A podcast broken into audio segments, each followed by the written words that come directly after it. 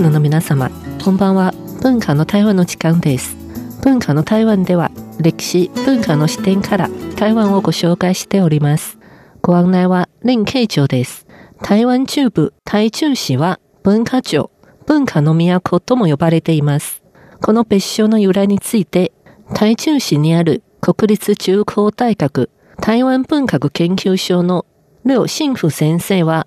文化庁という名前は不英福や陳西部など、あの歴史を歩んできた知識人が大衆につけたものと説明しました。不英福の不は、巫女の実、神泣きという字、つまり、工場、工業の工という字の縦の線の両側に人という字を書く字です。そして、永遠の永、幸福、福利の福と書きます。陳線部は、陳列の陳、関数字の線、武士道の部と書きます。この二人とも日本統治時代を生きた近代台湾の代表的な作家です。この二人の若い頃、台中には中央書局という書店があります。書局は書物の書、郵便局の局と書いて本屋という意味ですが、台中市にある中央書局はただの本屋ではなく、日本統治時代から知識人たちの集まる場所として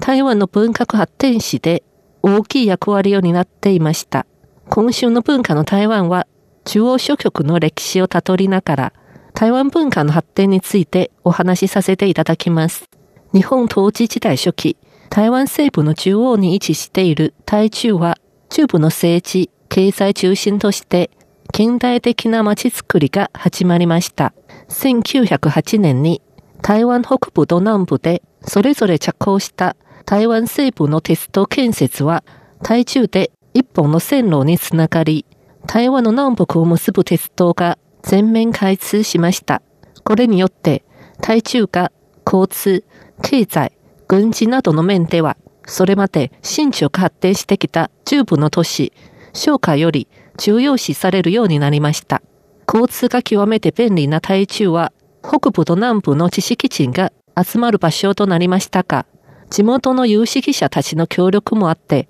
当時の台湾において文化活動が一番多いところになりました。当時の政府記録、台湾総督府警察遠隔史という資料の中にも、台湾中部の文人の知識レベルが当時の台湾において最も高いと記されています。1915年に台湾の五大名家の一つ、台湾中部の大地主の一族、無法林家無法は縁無の無、峰と書いて、現在の台中市無法区と指していますが、林は林と書きます。無法林家の族長で、当時の台湾における民族運動の指導者でもある林剣道とそのいとこ、林列島、林剣道の剣は、献上品の剣の旧字体、議事堂の塔と書きます。林列島の列は、強烈の列、林剣道と同じ塔と書きます。そして、同じ五体メーカーの一つ、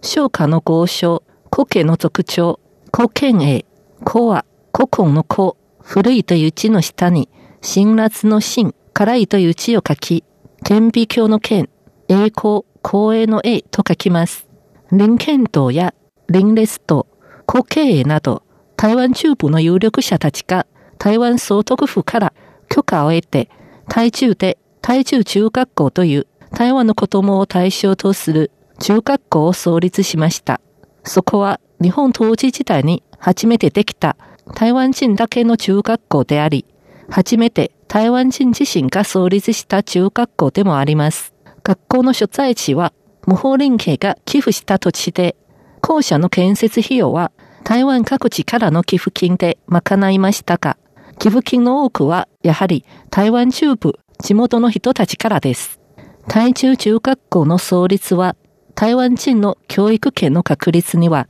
大変重要な意義があります。この学校の創立も、当時の台中が文化という分野での大きい影響力を反映しています。この台中中学校は、現在の台中市にある台中第一高校の前身です。1919年、日本での台湾留学生たちが新民会を結成しました。新民会は新しい多民、会議の会と書きますが、林健道が会長を務めたこのグループは、台湾社会の知識、文化を啓発するため、台湾青年という機関誌を発行していました。1921年に青年学生を中心とする知識人たちが台北で台湾文化協会を結成しました。この協会は林健道と小一水。小一水は小解石と同じ名字で、岩三髄の幹に田んぼの田の下に月と書く地、